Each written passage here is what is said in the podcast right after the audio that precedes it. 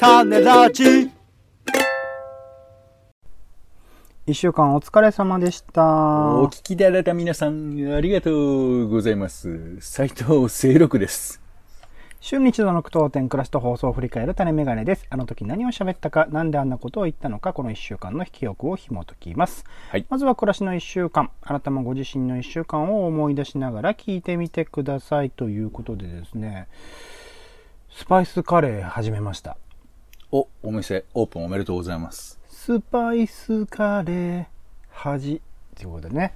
はい。えお店はオープンはしてないんですけれども、はい。なんか、なんて言うんだろうな。ちょっと健康志向と、あと実験精神みたいなことが合わさって、はい。ちょっとなんかスパイスとかをちょっと覚えてみるといいかなっていうのと、ほうなんかしらこう、がっつりこう、一週間に一回だけでもこう、料理したいなっていう欲求が合わさりましてですね。うん。それが一番絶妙に良かったのがちょっとスパイスカレーっていうもので、大和作って渓るってこと？自分で？あと、あの、スパイスから作りました。大和渓谷茶さんというところから一人分のスパイスカレーっていう本が出ておりましてですね、インドカリーコさんっていろいろテレビとか出てる人が書いてらっしゃるんですけど、それの作り方すごい簡単なんですよ。あの、ニンニクと生姜を炒めて、えーで、あガーって炒めて、そこに玉ねぎ入れてとか、トマト入れてガー炒めて、で、そのベースとなる、なんか、あの、グレイビーって呼んでるんですけど、あの、ペーストみたいなのを作って、それといろんな具材を掛け合わせたりとか、他にいろんなスパイス加えたりとかすると、あ、えーグレイビーごめんなさい。ごグレイビーにまあスパイスも入るんですよ。クミンとか、えーコリアンダーとか、あーえっ、と、ターメリックとか入れるんですけど、そこといろいろ組み合わせていくと、いろんな味のカレーができるっていうやつで、なんか、その組み合わせも結構面白いし、近くのお店とかで買ってきたものを、なんか合わせるだけでなんか新しいカレーみたいな感じになるので、なんかすごく楽しいなと思って、これからちょっと、毎週水曜日は僕はカレーの日と、スパイスカレーの日と設定してちょっと作るスケジュールを入れてみたんですよね。好きね、そのスケジュールをね、入れていろいろやるというやつね。そう。なんか、しかも毎週っていうのは結構肝なんですよね。やっぱり月1回とかになっちゃうと、やっぱりそれが1回流れると一気に流れていっちゃうんで、毎週っていうのが、毎週もしくは毎日ね。でも毎日スパイスカレー作ると、毎日スパイスカレーを食うことになる。まあそれも幸せなことなんだけれども、ちょっと具材とかね、いろいろ仕入れるの大変なので。はいあ、そう。最近それの具材で言うと合わせて、なんか地元の小さな八百屋さん、肉屋さん、魚屋さんを使うようになりました。あ、えー、そういうお店があるんですね、商店街。あるんですよ。なんかちょちょっと自転車でぐるっと回る感じにはなるんですけど、うん探すとあって、ああ、なるほど、こんなとこにもお店あったんだなって、ああの嬉しい驚きもありつつ、はいなんか結構スーパーとかね、コンビニとかで一通り済ませちゃったりするけど、やっぱり、あの、それぞれのプロのお目利きみたいなものに頼ってみると、ああ、美味しい美味しいっていうのがあるので、うんちょっとそこら辺も含めて、また地元を、まあ、このタイミングで、ね、1年2年コロナ禍っていうのもあってってことでもありますけど、あの、地元のお店を開拓していきたいなと思って、それと、うん、組み合わせて、ちょうどいい感じでスパイスカレーっていう新しい趣味ができたので、はいちょっとこれからも継続していきたいななんてことを思っておりますけれども。楽しみだね、なんか。あんまり、うんあんまり詰めると、あの、また、なんだけど、まあ、また教えてくださいよ。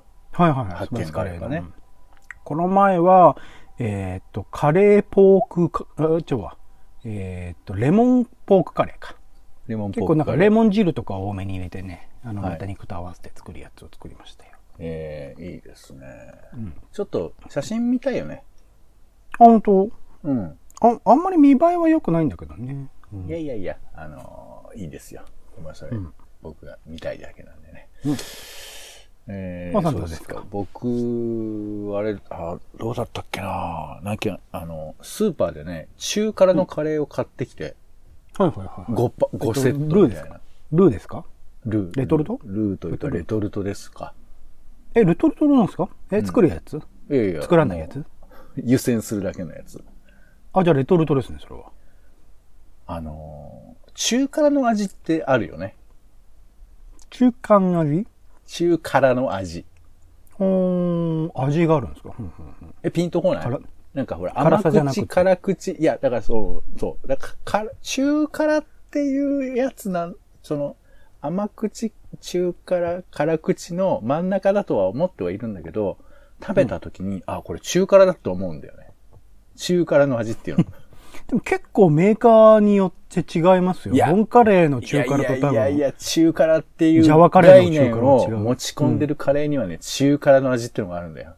だから俺多分中辛の元ってのがあると思うんだけど、な、中辛の元があるんですか？ポンさんの世界では。そうそうほうそう。中辛の元。いや、これ共感結構得られると私踏んでるんですけど、マジですか、まあ、まあ、えーは？って思ってる人が多そうなんで、次に行俺。俺、俺、俺、俺、俺、俺。本当にいいんですか？いや、あなたと私ではあんまり共感できないって世界にいるっていうのは知ってるんで、その辺は別にいいんですけど、ポンさんの暮らしの一週間は？あ、いや、もうだからカレーを食べてるの、あとはまあお墓参り行ったぐらいかな。はい。ああ、そうですか。え、よこの時期ですか？いや、なんかちょっとあの、タイミングがね、あの、合わなくて、まあ、せっかくだからちょっと暇ができたから行こうかなっていうので行ってきましたけどあね。、名古屋ではないんですね。そうそうそう。うん。ちょっとこっちの方で行くところがありまして、ね近場なんだ近場でもないんですけども。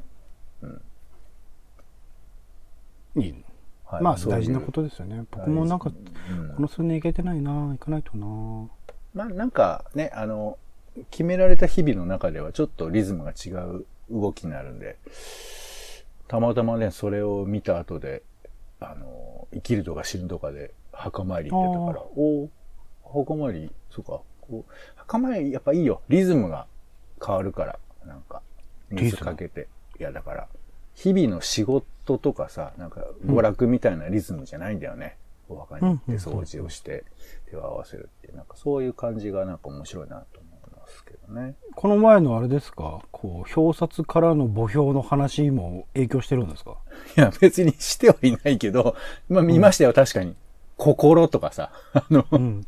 あとあの、ゴルフボールがはい。お墓の周りに置いてある人とかいた。はあ、ゴルフ好きやったんやね。そう、なんか、まあ、あるんだね、いろいろやっぱこう、何らかしらこう、生前の、えーまあ、人の、なんていうか、イイメージというのを、そこに埋め込むことによって、より、こう、生前の人を思い起こしやすくするみたいなことがあるのかもしれないですね。なるほど。ありがとうございます。続いて番組の聞きどころ付け出し、ツッコミを添えていく番組の一週間です。まだ聞いてない方は作品みたいに使ってみてください。えー、最初ですね、週の初め雑談コーナー、種枕。今回は、これ何の話したんだっけな？え、映画？広いリビングで楽しむ映画。泥臭あのい火星ーあれですよ。。イヤホンだけつけて、あリビング風なところで、えー楽しむというね。リラックスして映画を楽しめるっていう場所ができたって話ですね。ー。うんうんうんうん。なんかいろんなね、映画館ができることはいいことですね。なるほど、そこら辺の話をしました。続きまして、えー、種助ですね。今回は映画、映画大好き、ポンポさん女たち。あとは演劇博物館で始まりました、別役緑の作り方という展示などを紹介しました。続きまして、週刊ドラマ語りですね。今回はドラマの中のルッキズムを考えるということで、先日最終回を迎えた綺麗の国や、えーアベマプレ,、えープレミアかな？で見られるブラックシンデレラなどのドラマを扱いつつ、ルッキズムについて考えてみました。続きまして、種レポートですね。今回はポンさんが、まあちょっと先ほども話にありました、日常にある危機、人のデリケートゾーンについてのレポートをしてもらいました。続きまして30分読書ですね。今回は親も子も勉強になる漫画スペシャル戦争編ということで、ペリリュー、風太郎、不戦日記、戦争は女の顔をしていないの監読編。そして昭和天皇物語の30分読書編。さらにポンさんから3分読書発酵文化人類学を紹介してもらいました。最後、えー丁寧な雑談ですね。今回は暗闇やお孤独みたいなところをテーマにいろいろとお話をしてもらいましたが、1週間を振り返ってポンさんツッコミどころ付け足しなどいかがでしょうか？えー今週喋ったニュースの話で言うところでは、なんだろうね。あの、まあちょっと別でまた喋るかもしれませんけど、あの、チェルノブイリって映画を、映画、うん。テレビシリーズを最近やっと見まして、見たってまだ2話しか見てないんだけど、うん。なんか、まあもう見るのだけでも大変な作品だからさ、すごいですよ、大変だなと思うんだけど、まあちょっとこの途中まで行くと、ちょっと見やすいシーンも出てくるわけ。現場というよりかは、その、まああまりにも悲惨なこの上層部の、えーボールのぶつけ合いみたいなさ、荷物の預け合いみたいな。で、そのシーンとか見てると、まあちょっと今の日本と重なるというか、うん。って思うと、あのーなんかまあこの寸前で、まあわかんないよ。その結果がどうなるかわかりませんけど、このオリンピックに関しての話とか、まあね、この寸前になってこうわーっと出てくる感じはもう本当夏休みの宿題かと思いますけど、なんか、ね、なんかその、そういう報道特集とかでやってたよ。なんかこう、代理店にお金がね、謎のお金がいってるみたいな、なんかそういうのをやってたんで、うんその辺のことはちょっと気になったりとかしましたかね。うん。え、それはどこの回の話でしたっけ？ん？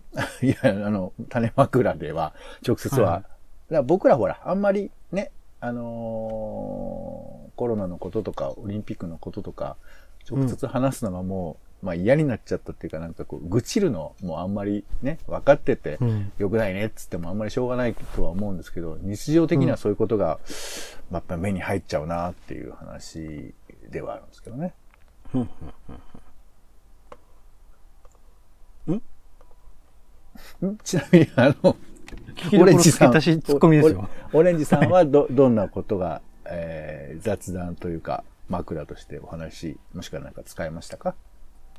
でもやっぱワクチン周りの話は家族としてますね。なんかちょうど、あのーだえっ、と、父親とかはもう対象になってるので、はいはいいつ受けに行くかとか、なんかそのタイミングをね、いつにするかとか、あとなんか実際に当事者になってみて、なるほど、そうか、あの、ファイザー製とかだと3週間なんですね、開くのにね。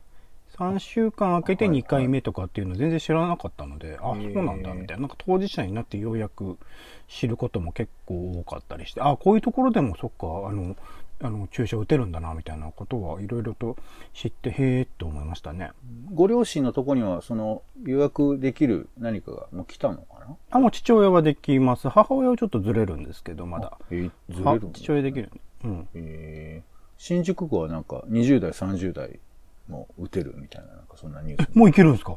あ、じゃあいけるんじゃないですか？これはね、残念なんだけど、入ってないんだよな、なんで？なんで ?20 代、30代どういうこいや、だから、えっ、と、とお年召した人が行くでしょ？で、その後なんか20代、30あと新宿区は若い人に打と打たせようっていうへー。そうそしたら俺結構年食ってたってこと最近気がつきましてですね。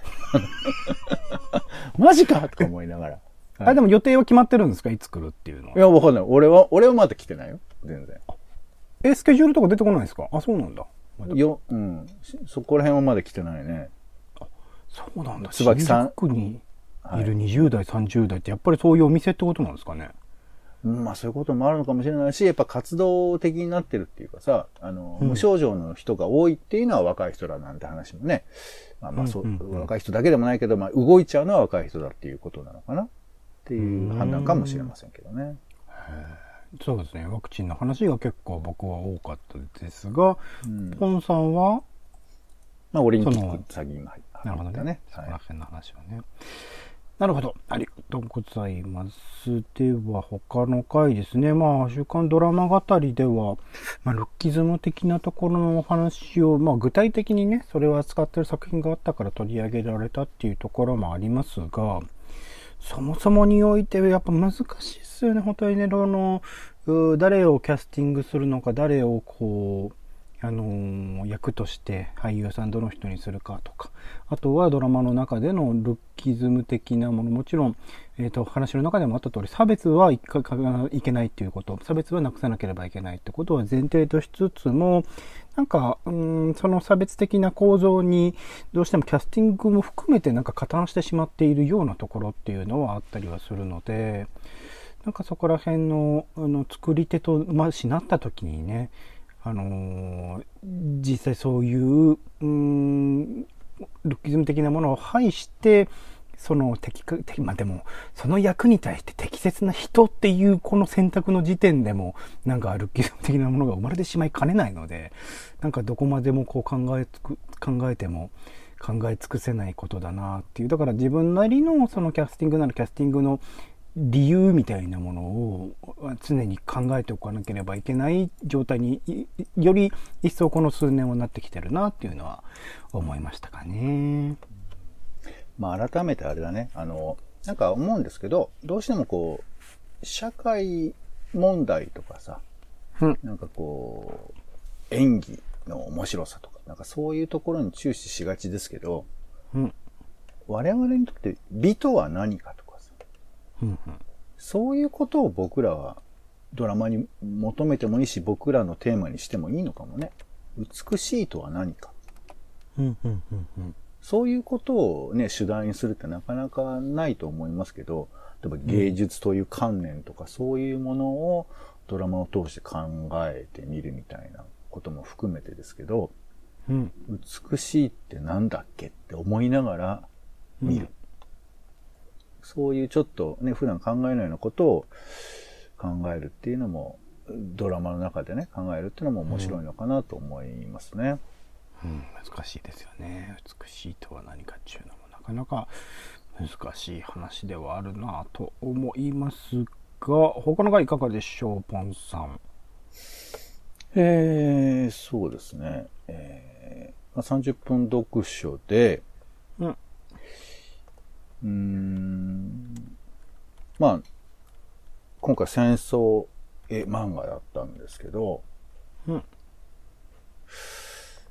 うんなんだろうね、こう、まあ、ずっと最近こう、勉強になるみたいな言葉が出てて、まあ、なんかあんまり勉強するつもりで漫画読むのかねなんて思ったり、なんかいろいろ思うんですけど。まあ、これも学習漫画だ、みたいなね、企画ありましたけど、ね。そうそう。だから、読んだ後でそう思うのはそうなんだけど、ただ、ね、今回その戦争っていうテーマだから、この戦争というくくりを、僕は結構意識してた人間なんだけど、オレンジさんからは、いや、あの、たまたまですみたいなことを、まあまあ、くくっといてたまたまもないだろうと思ったりもするけど、まあ、だけど、なんかそういうことに抵抗がない世代とか、いわ、うん、まあ、ちょっと、俺には分かんないから分かんないんだけど。まあ、大量に読んでるからでしょうけどね。あ、オレンジさんがってことなのかな？うん、まあだから、普通、普通ってその大量に読んでない人にとっては、選ぶ種類なのかななんてちょっと思ったりもしたんだけど、まあ僕が思ったのは、そういうことがもはやこう、ジャンルとして分かれてないっていう概念の世界もあるのかななんてちょっと思った回ではありましたね。うんうんうんうん。なんかそうですね、あえてテーマを設定したからこそこういうくくり、それこそ分けるならね、サッカーとかもそうだし、アートとかもそうだし、いくらでもこう分かれていくものだとは思うんで、なんかそこら辺、なんかジャンルの中の一つとしてのやっぱ戦争っていうところではあるんでしょうね。うん、なんかね、優先順位がどうなのかなとか、まあ思ったりもしましたけどね。うん。はい。うんうんはい。あとはそうだななんかポンさんのムードなのかなっていうのが種レポートと丁寧の雑談ともにあって、こうデリケートゾーンの話、暗闇、孤独っていうのなんか先週の、うーと、なんだ、自分自身の社会参加みたいなところの話も含めて、そこら辺が最近のポンさんのムードなんだなっていうのは、なんか感じる回でしたね。プライベートな話やな。あんま聞きたくねえな。誰誰誰誰？江戸弁の人？そうね、そうね。難しいですね。まあそれがなんか病院に行くレポートとかっていうものは、なんか聞いてる方々にも、あの、役に立つところはあったりするのでね、あの、いいなとは思うんですけど、難しいっすよね。自分の自身のこう生活に迫れば迫るほど、なんかそこら辺がうーん、なんて言うんだろうな。そのニュースとかね、そういうカルチャーとかを扱っているものに比べるとちょっと話しにくくなるっていうのはどうしてもあるのかなとは思ったりはしますかね。まあ別に役に立つとかそのこと考えてんの？うん、えっ、と、プライベートの話をするならば、もうちょっと、なんか開けた話をしなきゃなという意識はありますかね。あ、いや、じゃあ教えてよ。ど、どこら辺が良くなかった？良くなかったって言ってないんですけどね。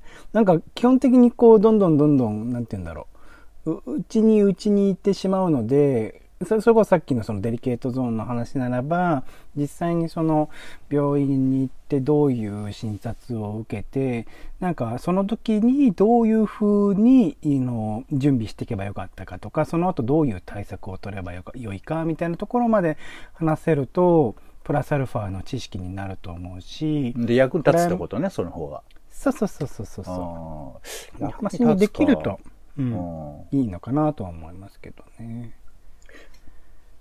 そうか。まあ別に、あの、そうね。なるほど。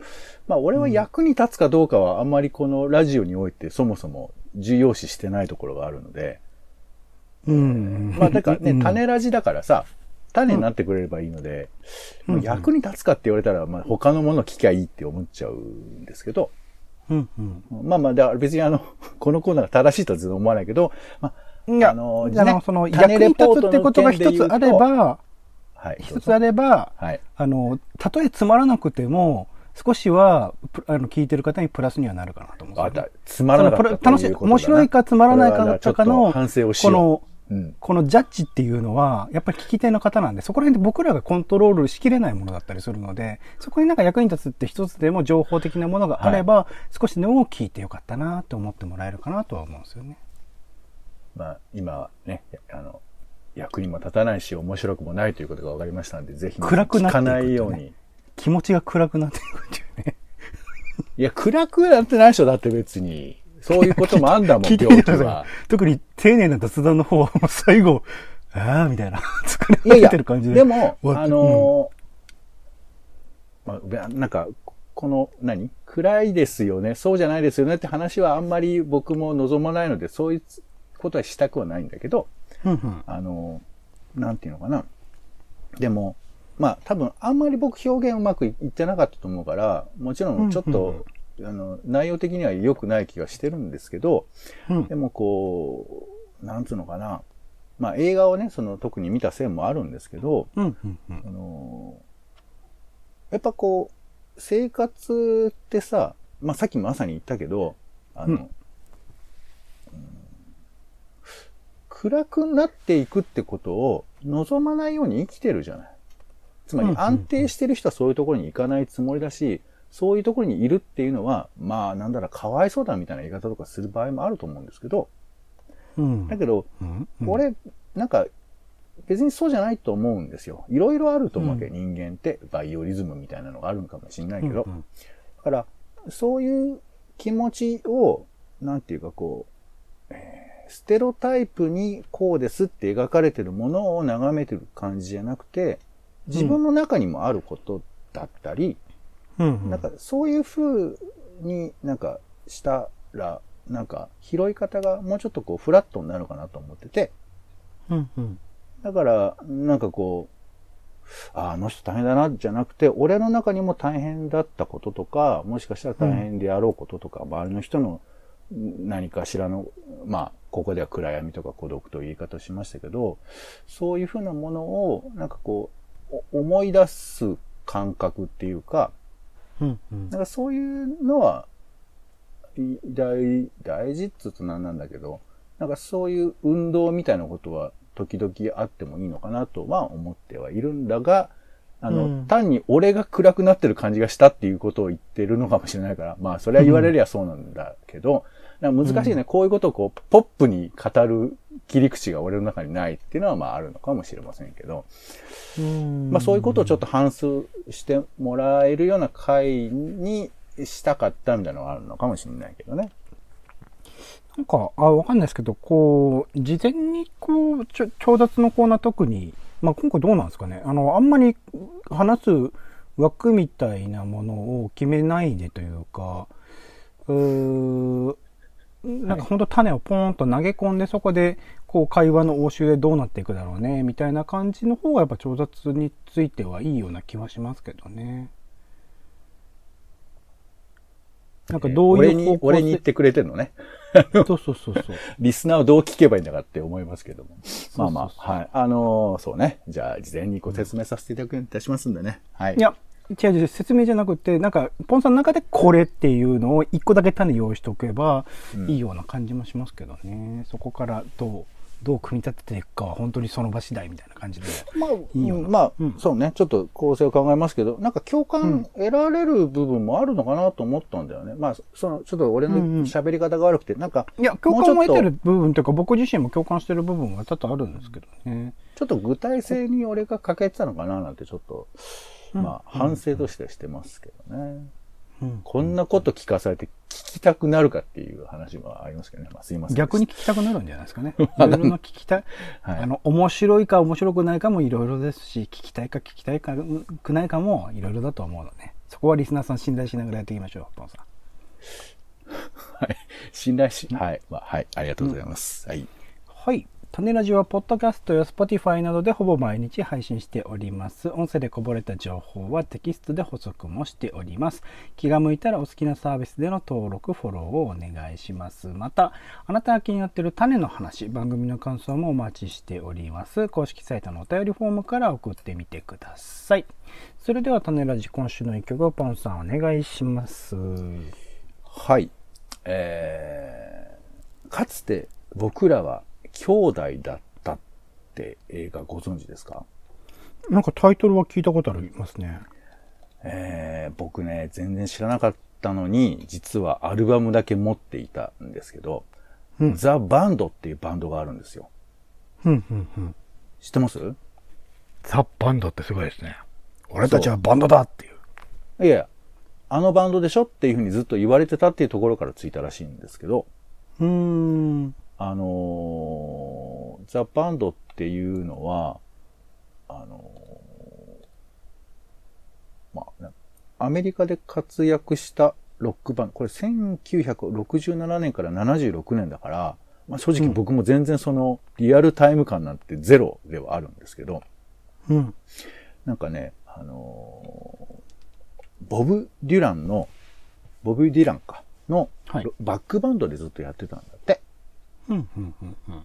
で、そこから、まあ、えー独り立ちしたみたいな感じで、その人によってはもう何、アメリカのビートルズだみたいな。そんな風な言われ方もするようなバンドで。で、まあ、ええと思ってい、まあ、な、なんで思ったかというと、その、かつて僕ら兄弟って映画があって、ドキュメンタリー映画が。うん、うん。それを見て、うーん、なんつうのかな、なんかこう、本当に、まあ昔のロックバンドの盛り上がって、そしてこういろいろあって離散していくみたいな流れがあるんですけど、そういうのを見てさ、いや、うんそうかも、こういうことってあるんだな、みたいなさ、みんなもう一緒に住むような感じでバンドやっていくのに、なんかそのうちこう、薬中みたいなのがあってバラバラになっていくみたいな、うんそういうような流れなんですけど、曲はさ、なかなか面白いっていうか、いいなって思ってたら、俺持ってたんだよ、ザ・バンドの CD を。あら。あ、買ってたんだ、みたいな。不思議な感じで。なんか、そういうことってあるんだよね。曲だけいいけど、認知してないみたいな、うんうんなんかそういう、これは多分 CD 世代にしかないことなんだと思うんだよね、なんか。まあ、うんうんあるのかな？配信でも耳だけ入ってて知らないとかもあるのかもしれないね。あ全然あります、全然あります。そうだよね。だからそういうなんか認知が自分の中で面白いなと思ったんですけど、まあ、そんなザ・バンドの、えー結構、まあ、比較的有名な曲なのかな。えー、イージーライダーという映画でも使われました。ザ・ウェイトという曲ですね。うんはい。えー、重荷という意味なんですよ。まあ、うんウェイトね。はい。で、まあでも聞くと割とこうカラッとした感じの曲なんですけれど、まあなんかちょっとアメリカンニューシネマな感じもしたりして、えーちょっと、あ、これがザ・バンドなんだなっていうのがわかる、わかるような曲になってますんで、まあちょっと聞いてみてください。ザ・バンドで、ザ・ウェイト。はい。はい、ありがとうございます。種メガネ以上でございます。今週も一週間ありがとうございました。お相手はオレンジと、えー健康になりたい。ね。えーポンでした。種ラジ、また。